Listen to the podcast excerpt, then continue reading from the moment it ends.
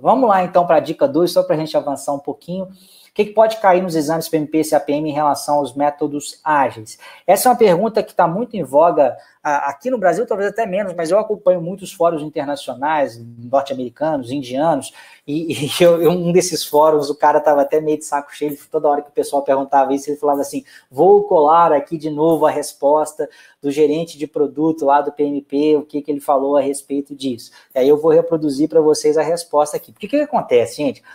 É, é, é, os métodos ágeis eles foram gradativamente entrando dentro do PMBOK, tá? Então, assim, até a quarta edição não tinha, tinha muito pouca coisa, na quinta edição é, ele, ele entrou um pouquinho, na sexta edição já entrou de uma forma bem mais explícita, né?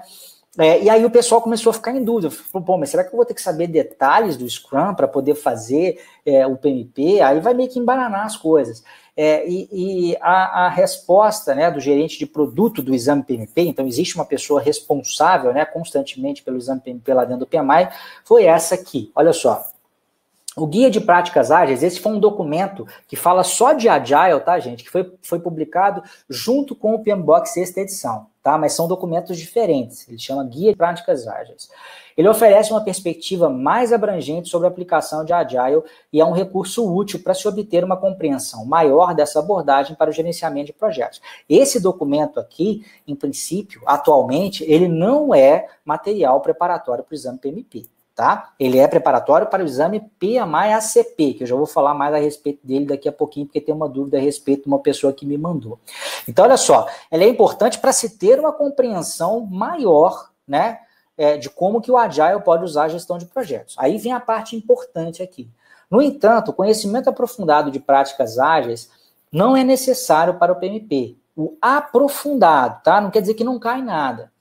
Aí vem o que cai. Poderia haver algumas perguntas ágeis no exame PMP, como de fato aparece, pois sabemos que a prática de métodos ágeis está crescendo em destaque e os gerentes de projetos precisam estar preparados para escolher a abordagem mais apropriada para os seus projetos.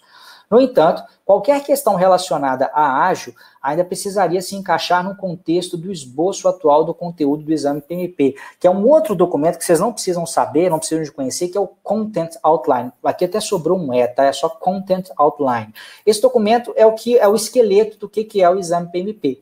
Então, ele é um documento que uh, hoje ele não contempla tantas coisas de Agile. Provavelmente, na próxima é, é, atualização dele, que a gente não sabe exatamente quando vai acontecer, dentro de um ou dois anos, a presença de Agile aumente ainda mais. Então, hoje aparece de uma maneira superficial. Só para fechar aqui o texto do gerente de produtos do PMP, ele diz: sendo esse o caso, as pessoas não devem esperar ver uma avaliação aprofundada dos tópicos ágeis no exame PMP.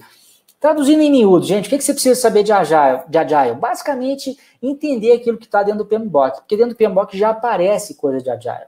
Dentro de, de cada uma das sessões, é, é, por exemplo, na área de escopo, na área de integração, na área de cronograma, antes de entrar nos processos, na parte introdutória, tem lá é, considerações para métodos ágeis. Então, tem uma, um pequeno trecho, pelo menos uns dois, três parágrafos ali para cada área de conhecimento sobre isso além de alguns processos já terem ferramentas e técnicas específicas para Agile também. Então, hoje, basicamente, isso é, é suficiente para poder, é, é, digamos, fazer a prova, tá?